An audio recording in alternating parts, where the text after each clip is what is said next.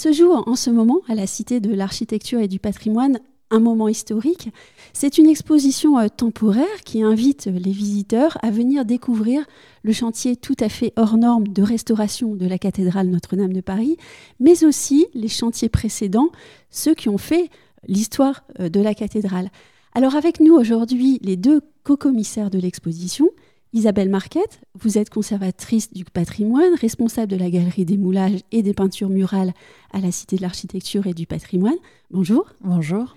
Et avec nous également Lisa Bergugna, vous êtes responsable de la programmation et de la médiation culturelle pour l'établissement public chargé de la conservation et de la restauration de la cathédrale Notre-Dame de Paris. Bonjour. Bonjour. Quand on passe le seuil de la salle d'exposition, on est euh, tout à fait pris émotionnellement parlant, par une immense photographie de l'intérieur de la cathédrale prise après l'incendie.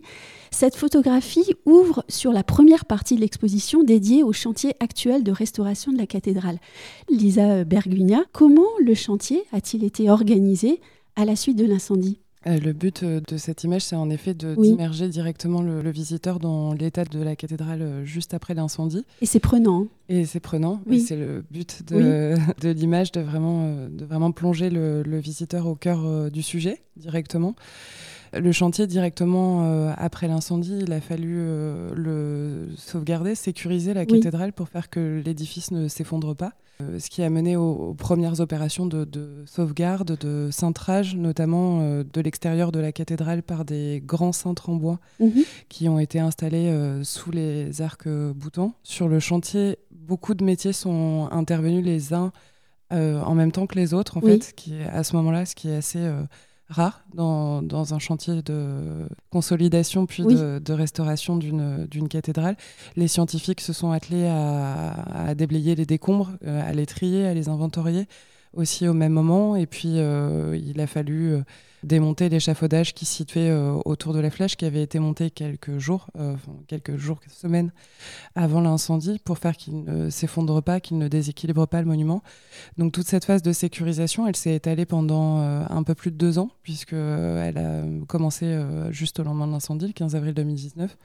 Et puis, elle s'est terminée à l'été 2021. et le but, c'était vraiment de de consolider euh, tout le monument pour faire qu'il ne s'effondre pas et pour préparer les travaux de restauration euh, qui sont intervenus ensuite. Une restauration euh, qui a été menée en suivant des principes désormais admis.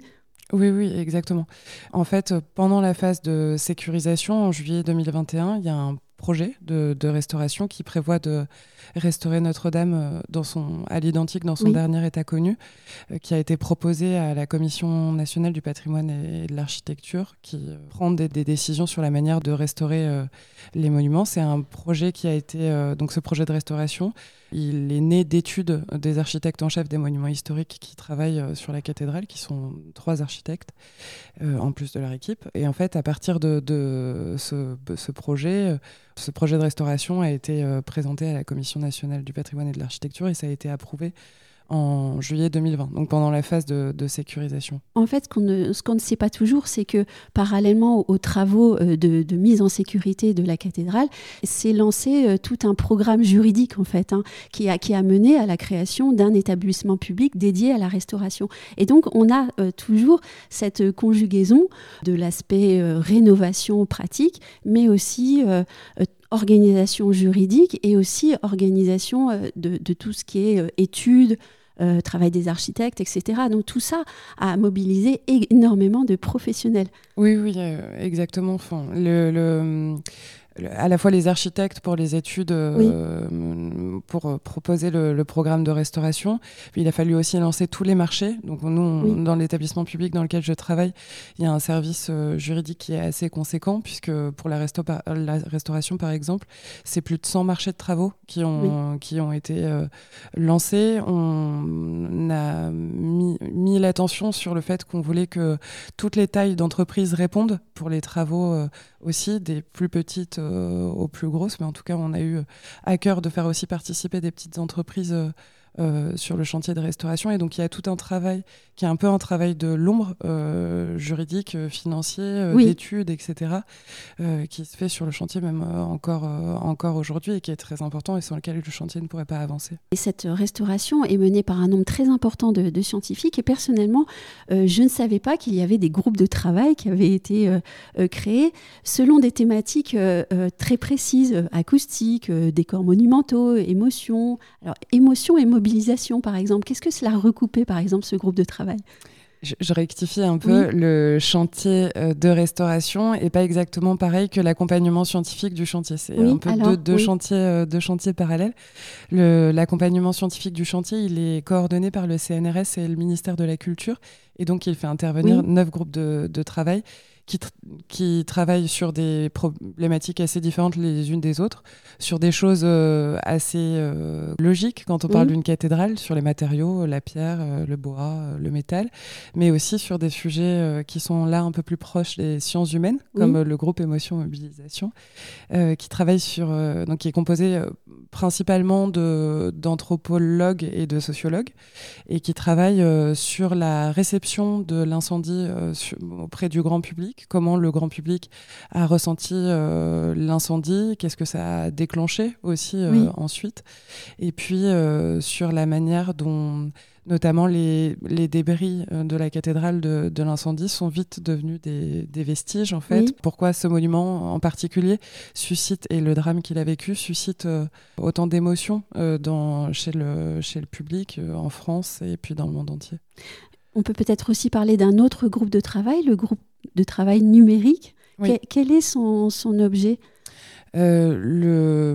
L'objet d'étude du groupe de travail numérique est vraiment de proposer un modèle très complet de, de la cathédrale, un modèle 3D. Euh, Ils ont notamment euh, participé à, à, à l'aide de la photogrammétrie à, à vraiment numériser l'ensemble de la cathédrale, à créer un double en fait numérique de la cathédrale, ce qui aide en fait tout le monde pour pour euh, vraiment euh, cibler euh, les travaux.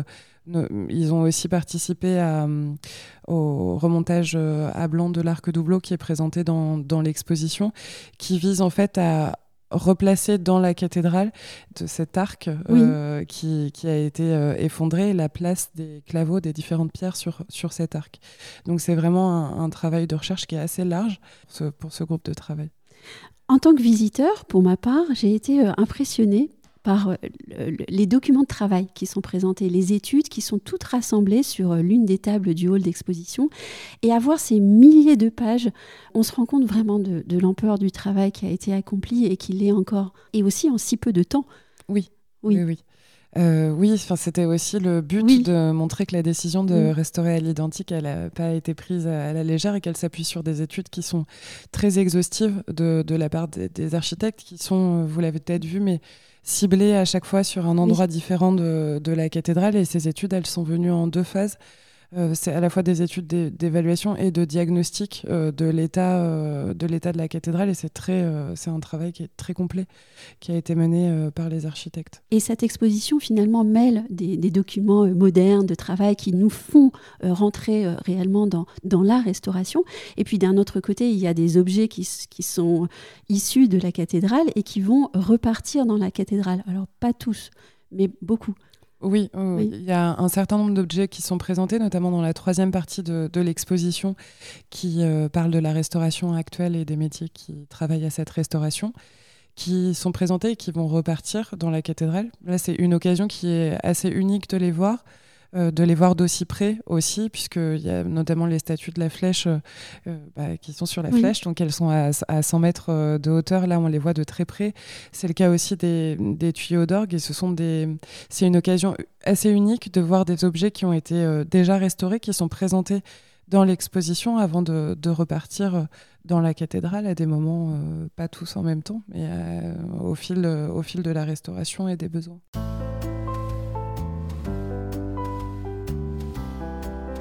Isabelle Marquette, euh, j'ai commencé l'entretien en, évoquant la grandeur hein, de cette photo euh, monumentale qui nous accompagne et qui nous accueille à la Cité de l'Architecture. On est également frappé quand on rentre euh, par les moulages à échelle 1 qui accueillent le visiteur et qui l'accompagnent tout au long de la visite. Alors, on peut dire que cette exposition, c'est aussi un voyage à travers l'histoire de l'architecture de nos édifices cultuels tels qu'ils sont conservés et étudiés à la Cité de l'Architecture. Pourquoi alors ces moulages Peut-être alors qu'ils ne concernent pas directement la cathédrale et que ça peut étonner un peu le visiteur peut-être? Le choix, euh, de, le choix de, présenter cette exposition au sein du parcours permanent euh, a été assez délibéré de façon à euh, pouvoir s'appuyer sur les collections présentées. En effet, comme vous l'avez dit, la caractéristique de la Cité de l'Architecture et du Patrimoine, c'est de posséder une galerie des moulages qui présente euh, à échelle 1 des parties de monuments euh, à travers euh, des, moulages en plâtre qui ont été réalisés au 19e siècle. Donc elle retrace une histoire de l'architecture depuis le 12e siècle jusqu'au 19e. Et ce qui est intéressant pour nous, c'est que cette collection de moulages, elle a été voulue, appelée de ses voeux par un personnage extrêmement important qui est Viollet-le-Duc. Eugène Viollet-le-Duc, qui est le restaurateur de la cathédrale Notre-Dame de Paris au 19e siècle qui est un soucieux, euh, qui est un grand théoricien de la restauration des monuments historiques et qui souhaitait euh, réunir en un seul endroit les différents exemples les plus insignes de euh, la sculpture et de l'architecture en France, de façon à former le regard du public, mais aussi des futurs intervenants sur les monuments historiques de manière la plus précise possible et en pouvant les comparer. Mm. Et du coup, la plus, Duc ne verra pas son projet aboutir. En revanche, il ouvrira quelques, quelques années après sa mort et son premier directeur, le premier directeur du musée, est Adolphe Victor Geoffroy de Chaume, qui est le grand sculpteur restaurateur de Notre-Dame de Paris. Mmh. Donc, présenter l'exposition Notre-Dame au sein de la grée des moulages, c'est comme souligner le lien de parenté en fait qui existe entre, entre l'édifice euh, de l'île de la Cité et euh, notre institution culturelle. Donc il y avait déjà cette première, ce premier lien personnel en fait euh, euh, entre, entre, les deux, euh, entre les, deux, les, deux, les deux lieux. Et après, c'était aussi parce qu'on a souhaité, comme vous le disiez, replacer l'histoire de ce chantier contemporain dans une histoire beaucoup plus longue de la cathédrale et de ces différents chantiers, en s'appuyant sur les collections de la Cité de l'Architecture et du Patrimoine, parce que euh, on possède de nombreux moulages de la cathédrale, dont certains sont exposés en salle. Donc ça nous permettait de pouvoir nous appuyer sur les collections de la cité afin de développer, dérouler euh, l'histoire de la cathédrale de la manière la plus précise possible. Cette cathédrale, ce sont des chantiers historiques. C'est pas un, seul chantier, ce sont des chantiers que l'on découvre donc au travers de l'exposition. Les chantiers se superposent, si je peux dire ça comme ça, ou, euh, il faudrait le dire autrement? Ben, c'est vrai que Notre-Dame, c'est un peu une, stratigraphie des différents chantiers euh, et euh, le chantier actuel permet euh, de, pouvoir documenter ces différentes phases de l'histoire du monument. C'est toute une vie qui se lit sur ce monument. Depuis le premier chantier de construction dans la seconde moitié du XIIe siècle, euh, jusqu'à euh, jusqu'aux dernières interventions euh, au cours du XXe siècle et du XXIe siècle. Est-ce qu'on a pu recouvrir certaines informations au cours de cette restauration actuelle? Est-ce qu'on a découvert des choses? Ah oui, l'incendie a permis d'accéder à certaines parties de la cathédrale qui jusqu'ici étaient complètement inaccessibles. Mm. Par exemple, Lisa parlait tout à l'heure du remontage à blanc de l'arc doubleau, qui est constitué de plusieurs claveaux. Euh, les côtés des claveaux qui sont euh, les uns contre les autres et jusqu'ici étaient invisibles.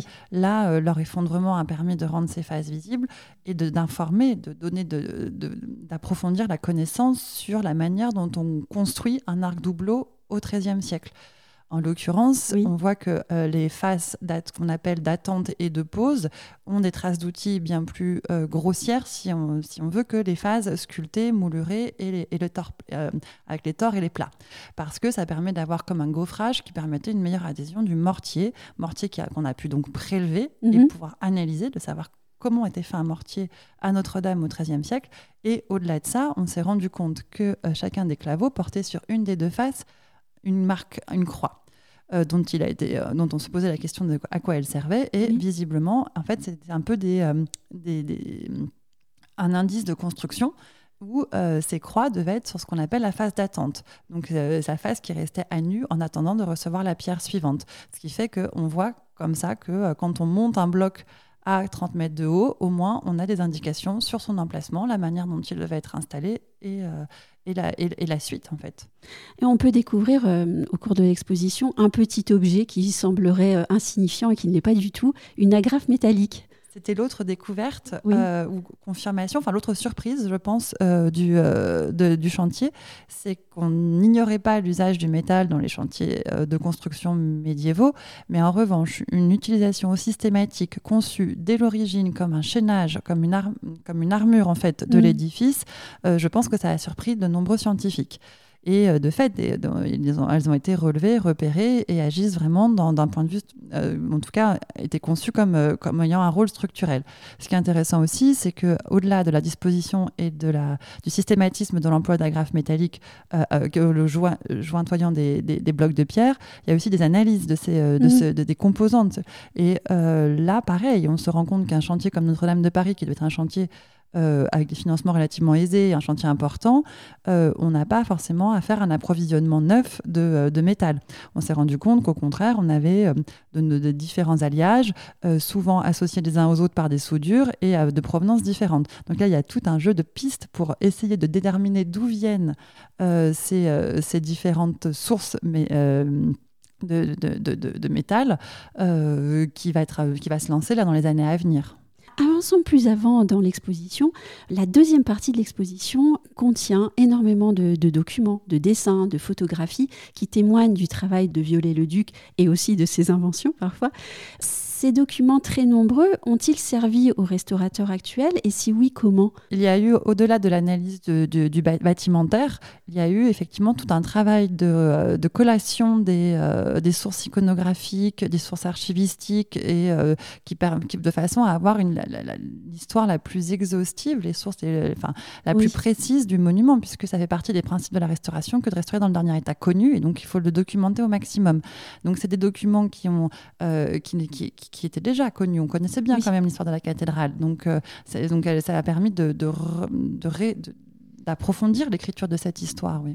Et puis euh, une photographie, celle de la flèche, une photographie euh, qu'on découvre et au cours de l'exposition, on, entend dire, eh bien en fait les Parisiens vont revoir exactement la même chose en 2023 quand, la flèche sera remontée. Et ça aussi c'est assez fascinant. Bah, la flèche, c'est toute une histoire pour violer le duc. Euh, si vous voulez, la cathédrale Notre-Dame de Paris, elle avait une flèche au XIIIe siècle qui a été construite. Cette flèche a été démantelée pour des raisons structurelles à la fin du XVIIIe siècle et finalement elle est assez peu connue par des documents iconographiques. Ce qui fait que quand Viollet-le-Duc récupère la cathédrale pour la restaurer, c'est un peu comme aujourd'hui, la flèche n'existe pas. Mmh. Donc, euh, quand on voit euh, les, dessins de concours, les dessins du concours pour la restauration, on voit que dès l'origine, il a envie de reconstruire une flèche que dès l'origine, il veut euh, redonner sa silhouette médiévale à la cathédrale. Et comme Viollet-le-Duc sait le faire, il va essayer de proposer une restauration euh, qui s'appuie sur ce qu'on pouvait connaître, un peu scientifique, ce qu'on pouvait connaître de l'édifice, de la, de, la, flèche initiale.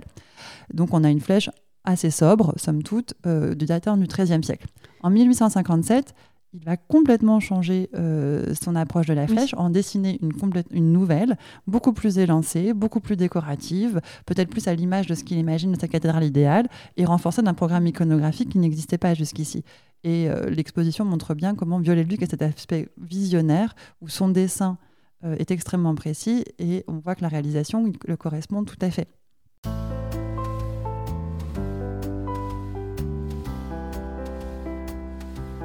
La flèche, mais aussi euh, la charpente médiévale, la forêt ont complètement euh, disparu lors de l'incendie. Elles vont donc être restituées dans leurs matériaux d'origine, ce qui laisse aux visiteurs euh, pour l'exposition la chance de découvrir les métiers de la restauration, des métiers qui reproduisent pour certains quasiment à l'identique les gestes d'hier, et puis d'autres qui font appel à des technologies modernes et de pointe. J'aimerais savoir, Lisa Berguna, combien de personnes auront travaillé à la restauration de Notre-Dame. Et puis ensuite, on va parler des métiers. On considère que c'est environ 1000 personnes qui travaillent euh, à la restauration de Notre-Dame. Ce spectre, il est large, puisque à la restauration de Notre-Dame, il y a effectivement les, corps de métier qui sont euh, fondamentaux, les charpentiers, les couvreurs, etc. Mais euh, on compte dans ces 1000 personnes aussi les, toutes les, les, fonctions un peu, un peu support, les architectes, l'établissement public, etc. Les métiers sont présentés dans l'exposition et de façon euh, très euh, pratique. Hein. On, voit des outils, on voit, il y, a beaucoup de matériaux euh, vidéo aussi qui, qui, accompagnent le visiteur et qui lui permettent de comprendre les gestes. On peut peut-être parler du son de Notre-Dame, des facteurs d'orgue qui sont en train de, restaurer l'orgue. Oui, exactement. Dans la troisième partie de l'exposition, qui est donc consacrée à la restauration actuelle, on a choisi de montrer euh, des tuyaux du grand orgue de la cathédrale. Le grand orgue de, la cathédrale euh, Notre-Dame de Paris, c'est le plus grand de France. Euh, il a 8000 tuyaux et 115 jeux, donc c'est un instrument qui est assez, assez énorme. Il a été pas, pas du tout endommagé en fait pendant l'incendie par les flammes, en tout cas, mais il a souffert des, poussières de plomb notamment qui ont été soulevées au moment de, de l'incendie et qui se sont déposées à l'intérieur des tuyaux. Donc euh, en 2020, il a été euh, déposé par euh, une équipe de 11 facteurs d'orgue. Les facteurs d'orgue, ce sont les personnes qui conçoivent et restaurent, les orgues. Et, ensuite, les différentes parties de, cet instrument ont été stockées avant d'être envoyées en restauration dans trois ateliers qui se situent dans le sud de la France et qui se sont chacun chargés de restaurer une partie de l'orgue. un atelier s'est occupé des tuyaux, un autre des parties mécaniques et électroniques de l'orgue, et puis un troisième des sommiers. C'est notamment ce qu'on voit dans la vidéo qui est présentée, euh, qui est présentée dans l'exposition. Et, euh, donc euh, ensuite, il faudra remonter l'orgue à l'intérieur de la cathédrale, l'harmoniser, mhm. et ça va durer six mois. Ils vont travailler deux nuits dans le silence le plus complet. Donc, donc voilà, et, et donc c'est ce qu'on a choisi de montrer aussi dans l'exposition, des tuyaux qui sont constitutifs de l'histoire de cet orgue qui a beaucoup évolué euh, au fil des siècles, depuis le XVIIe euh, jusqu'à jusqu'à aujourd'hui, puisque tous les facteurs d'orgue ont rajouté en fait euh, chacun des améliorations. Et, et, la sélection tuyaux d'orgue qui est montrée dans l'exposition vise aussi à montrer les différentes sonorités de l'orgue, mais aussi ses différentes phases de construction, etc. J'aimerais aussi qu'on parle de la restauration des vitraux, une jolie histoire de collaboration européenne tout d'abord, et puis aussi l'idée qu'on va pouvoir découvrir Notre-Dame sous une nouvelle lumière. Exactement. Euh, c'est le cas des vitraux, mais en fait de, beaucoup de choses hein, qui seront restaurées euh, à Les peintures aussi. Les peintures, la pierre aussi. En fait, euh, le, le, chantier actuel de restauration et le fait que le monument soit fermé permet de faire une restauration intérieure complète de, de la cathédrale. Cette restauration, elle, n'avait jamais été faite depuis le 19e siècle. Donc, euh, on va retrouver la cathédrale dans un état que nous, euh, au 21e siècle, on n'a jamais connu, en fait, puisque la cathédrale aura des couleurs beaucoup plus vives. D'abord, par le travail qui a été fait sur les vitraux qui sont entièrement euh, nettoyés et restaurés pour certains en atelier. Encore une fois, ils ont pas du tout subi de casse euh, pendant l'incendie, mais ils étaient très sales, euh, à la fois dû à la suite de l'incendie, mais la suite des bougies, aussi la respiration humaine, le temps, le temps, etc. Et donc, ils vont laisser passer la lumière d'une manière euh, qu'on n'a jamais euh, connue.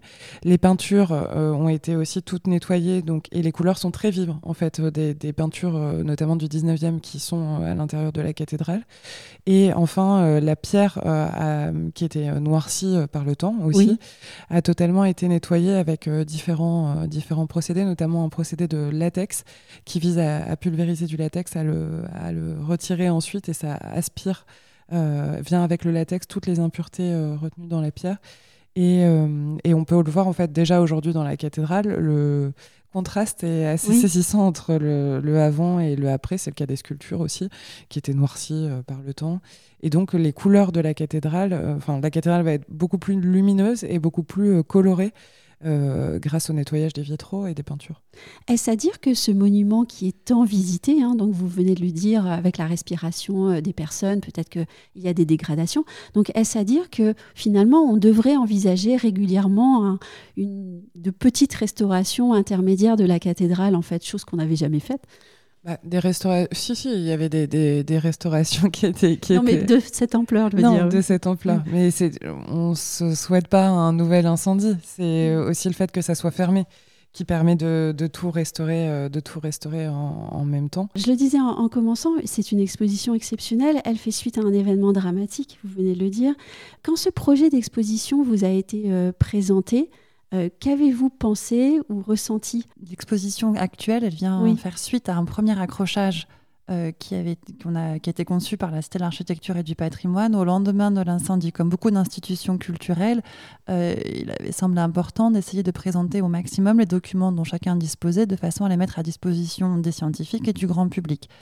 Et, et ça dès, les, dès les, semaines qui ont suivi l'incendie. Puis très vite, s'est posé la question de savoir que faire de ces sculptures mmh. de la flèche qui ont été déposées quelques jours avant l'incendie, qui étaient en cours de restauration et qui se trouvaient sans, des, sans lieu de destination. Euh, donc elles ont, la Cité de l'Architecture a présenté euh, au, fil, au fur et à mesure de leur restauration les sculptures de la flèche. Et on a pu constater dès ces premiers accrochages que euh, la réception auprès du public était très, très importante, qu'il y avait une grande émotion à chaque fois de se dire qu'on était face à quelque part des, des, des, vestiges, voire des reliques presque de, de la cathédrale. Et, et donc quand, quand, quand l'idée a émergé de euh, pouvoir enrichir, renouveler, approfondir cette première exposition avec une coopération, une coproduction avec l'établissement euh, public en charge de la conservation et la restauration de Notre-Dame de Paris, ça a paru évident euh, de, de, de, pouvoir, enfin de, créer cette exposition qui est en plus de ce lien avec euh, de ce lien émotionnel qui peut y avoir avec la cathédrale est très apprécié par rapport à, sa, à, son actualité du chantier. On va redonner à nos auditeurs des informations pratiques. Donc l'exposition est ouverte au public depuis le 15 février 2023 à la Cité de l'Architecture et du Patrimoine à Paris. On va pouvoir la découvrir jusqu'au printemps 2024. J'aimerais aussi qu'on note que cette exposition est entourée de bien d'autres événements euh, culturels, une série documentaire sur arte.tv, des événements hors les murs aussi, des ateliers, des visites. Oui, exactement. Euh, parallèlement, il y a deux expositions sur le chantier de, Notre-Dame euh, aujourd'hui. Il y en a une seconde qui a ouvert sur le, sous le parvis de la cathédrale. Euh, et, qui présente là d'une autre manière vraiment les métiers. Enfin, c'est plutôt, euh, plutôt le, sujet et, euh, et, qui a aussi vocation à, susciter des vocations chez les plus jeunes. Et, nous, l'établissement public chargé de la restauration de Notre-Dame organise aussi régulièrement tous les ans des démonstrations des artisans qui travaillent sur le chantier. Ce sont les vrais artisans de Notre-Dame qui sortent, euh, qui sortent des murs de la cathédrale pour, euh, pour montrer euh, leur savoir-faire. Et ça, c'est en septembre en général. C'est à l'occasion des, des, journées européennes du, du patrimoine. Merci beaucoup à toutes les deux, Isabelle Marquette et Lisa Berguna. Merci.